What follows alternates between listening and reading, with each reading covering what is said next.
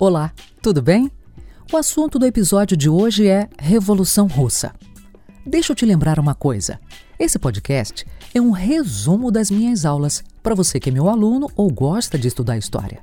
Esse tema eu vou apresentar para você da seguinte forma: primeiro, as características. Segundo, os antecedentes da Revolução. Terceiro, o processo revolucionário. Quarto e último, o fim do governo socialista. Vamos lá? Então, a Revolução Russa, que ocorreu em 1917, apresenta características muito particulares. São elas: Primeira Revolução Socialista. O proletariado é o agente revolucionário.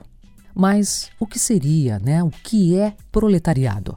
É aquele indivíduo que não possui nenhum meio de sobrevivência, a não ser a sua força de trabalho, que ele vende para sobreviver. Essa definição está baseada no pensamento marxista, tema de outro episódio. Para finalizar as características da Revolução Russa, a gente observa o fortalecimento do movimento socialista internacional. Muito bem, aí você me pergunta, por que na Rússia? É importante se atentar aos antecedentes da Revolução. Como a Rússia se encontrava? Quais as condições da sociedade, da economia e da política que vão favorecer esse movimento. A sociedade russa era agrária. 20% da população possuía 80% das terras. A economia era agroexportadora e pouco industrializada. Havia uma forte dependência do capital estrangeiro. O cesarismo era o sistema político adotado no país, com resquícios do absolutismo, forte censura e ausência de liberdade individual. A oposição política era baseada no socialismo, no Partido Social Democrata Russo.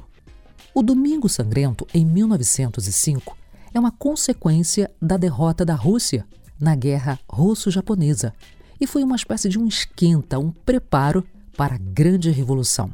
É nesse contexto que aparecem os sovietes, que são os conselhos formados por trabalhadores, operários, para reivindicar melhores condições de trabalho, e a Duma, que era o parlamento oficial russo. A divisão do Partido Social Democrata Russo também ocorre nesse período. Os bolcheviques queriam uma revolução socialista, enquanto os mencheviques defendiam uma revolução liberal burguesa. É importante citar a participação da Rússia na Primeira Guerra Mundial, ao lado da Tríplice Entente nessa época. Mas, com as derrotas, fome e crise financeira, ela sai da Primeira Guerra para fazer a sua grande revolução.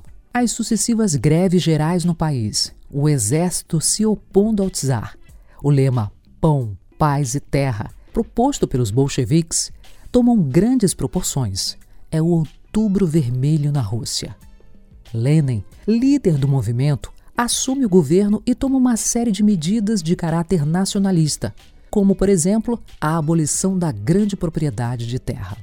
Em 1918, o país entra em guerra civil. Mencheviques contra os bolcheviques. É o comunismo de guerra. O saldo dessa guerra civil foi mais de um milhão e meio de mortos.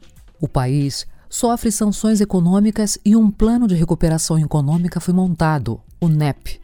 A ideia era recuperar os setores de base da economia, como agricultura, indústria e comércio. Com a morte de Lenin, as disputas pelo poder surgem com as divergências ideológicas entre Trotsky, propondo uma revolução permanente, e Stalin, propondo o socialismo em um só país. Trotsky acaba sendo expulso da Rússia e inicia-se a Era Stalin, ou Stalinismo. Esse período é caracterizado pela adoção de planos quinquenais, que é você ter um planejamento econômico centralizado a cada cinco anos, e o regime totalitário, com a existência de um único partido político e uma severa perseguição aos seus opositores. Assim termina mais um episódio desse podcast. Mas lembra que você pode entrar em contato comigo no site somdehistoria.com.br e a gente troca uma ideia por lá.